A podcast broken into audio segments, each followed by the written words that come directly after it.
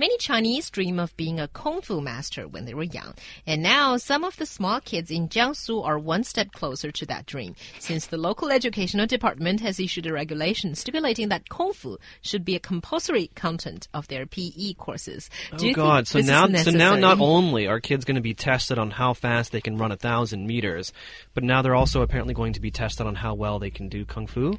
Well, I think that's not really the story here, but I love the way that Xiaohua phrased it. You know, one step closer to the, that dream.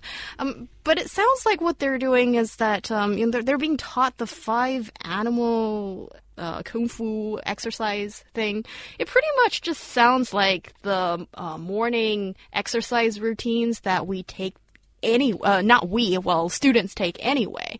And i doubt it actually has any real kung fu moves in it. I think it's more of a performance kind of thing because the kung fu that we have in our heads is completely different from what we usually get taught here i think But this five animal exercises actually does have a very good health enhancing aspect of it. It's you What know, is being that? So, developed. so, so do regular morning exercises. Right, So right. does running. So does. Um, But this one is more interesting. You're you're, you're imitating the moves of uh, different animals, at least. Uh, you know that what does makes that have to do with kung fu Well, no. Okay, look, it does have something to do with kung fu.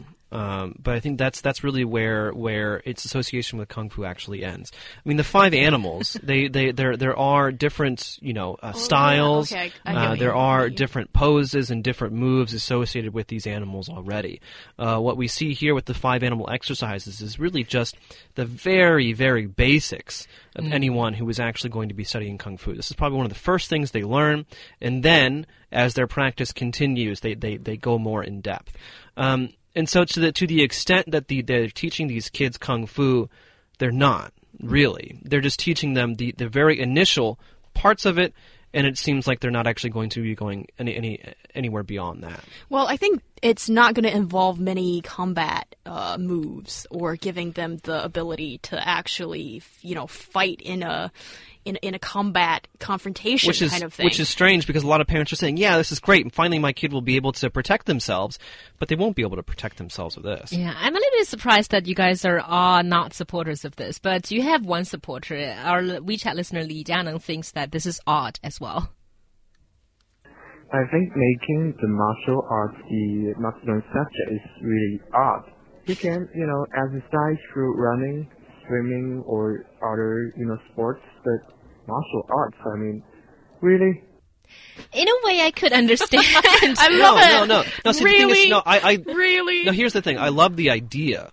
I love the idea of, of having of having kung fu as part of it, a part of education. Because we already see calligraphy, we already see uh, erhu, uh, other Chinese instruments that I can't remember their names now. These are these are part of of um, some some curriculum already. Why not kung fu? Yeah. But what we see here is that they're not really learning kung fu. All they're really learning is a type of morning exercise. yeah, but then does everyone know what kung fu is? If what people think kung fu is is climbing up hills without, you know, uh, or jumping up really high, you know, th- this is not kung fu. You know, kung fu also is a kind of art, is a kind of performance, and is a kind of exercise.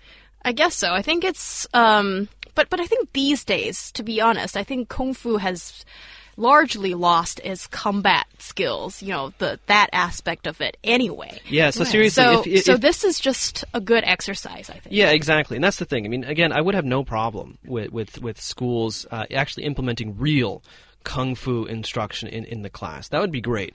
But at the same time, look, honestly, if if you want to teach your kids self protection, kung fu is not going to work because it takes years of practice. Uh, if you want them to be able to protect themselves when they go abroad or when they're walking home from school, Krav Maga. Krav Maga is is the way to go. You the the first class, it's it's how to you know punch someone in the nuts uh, and and get out of the situation as quickly as possible, which is all you really need. Well, just self defense in general, I yeah. think. Yeah. Also, that's the thing that you practiced for a while and then limped to work for That wasn't weeks. no no that wasn't Krav Maga's fault. That was my fault. All right.